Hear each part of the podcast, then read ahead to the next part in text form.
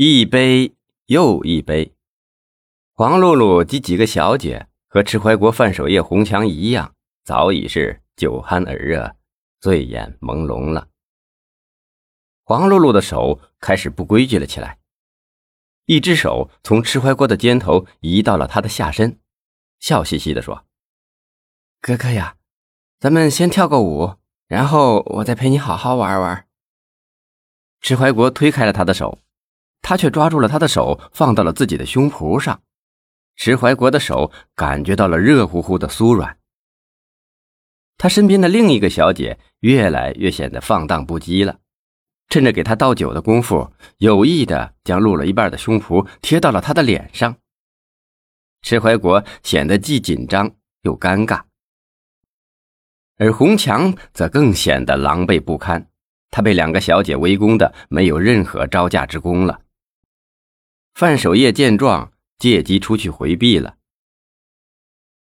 石怀国见黄露露纠缠着自己不放，只好说：“小妹妹的舞跳得如何呀？你先给我表演一下。”黄露露娇滴滴的卖弄着万种风情：“好呀，我们一起跳，你就知道了。”石怀国想给红强打圆场：“你先和我的朋友跳，我们等会儿再跳。”黄露露高兴的让小姐换了劲爆的舞曲，起身不由分说的拉起了红墙，把她卷入了舞池。当范守业进来时，另一个小姐拉住他，也疯狂的扭动了腰肢。迟怀国身边只有一个小姐了，边上的那两个小姐喝的太多了，在那嘻嘻哈哈的胡言乱语。迟怀国身边这个小姐也喝多了，迟怀国就问他。小姐，你叫什么呀？你是哪来的呀？小姐并没有回答，却语无伦次的问：“我们这的规矩你知道吗？”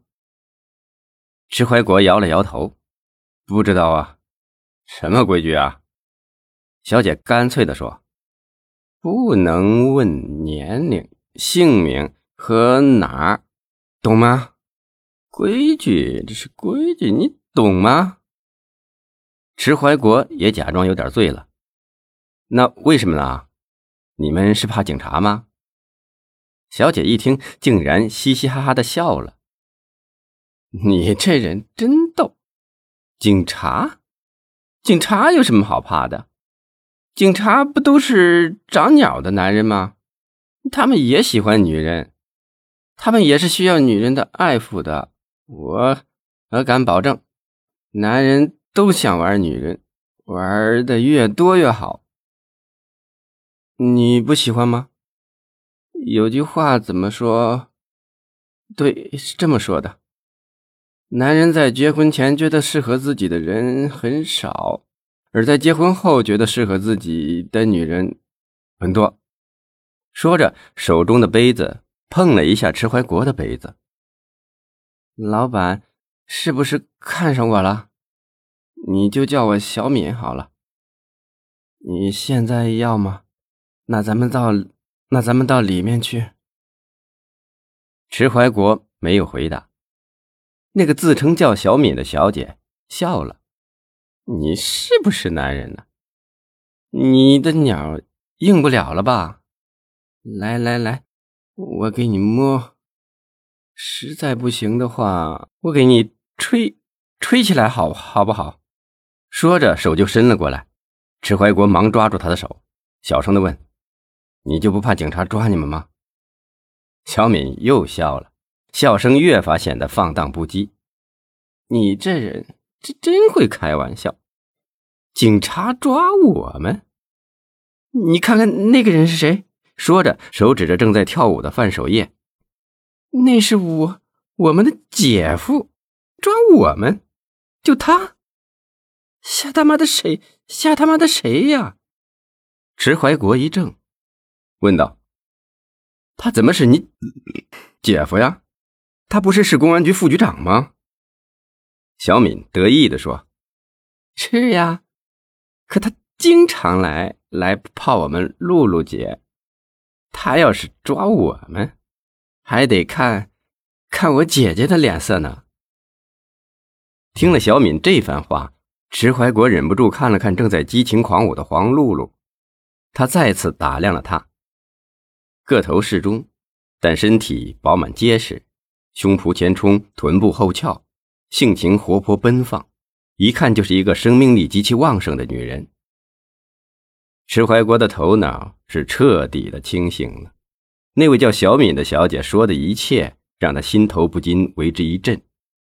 他怎么也没有想到范守业会堕落到如此的地步，竟然和这些女人同流合污。一个公安局局长和一群三陪女，这对一个人民警察是多大的讽刺啊！这是公安队伍里的一个多大的耻辱啊！石怀国感受到了心灵深处有一种强烈的震撼，这种感觉让他窒息，他感觉到大脑一片的空白。当这种天大的讽刺公布于天下，世人如何看待我们人民警察？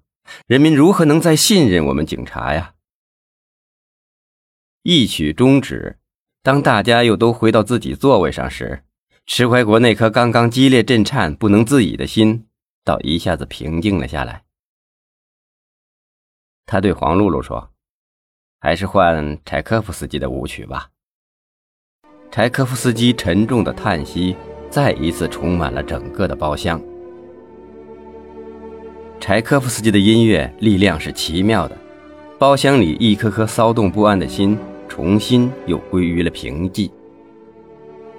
当最后一个音符像漩涡一样消失在空气中的时候，陈怀国站起身来，畅畅地说：“红强，咱俩都尽兴了，也玩累了。”得回去休息，明一大早还得回阴都，就到这儿吧。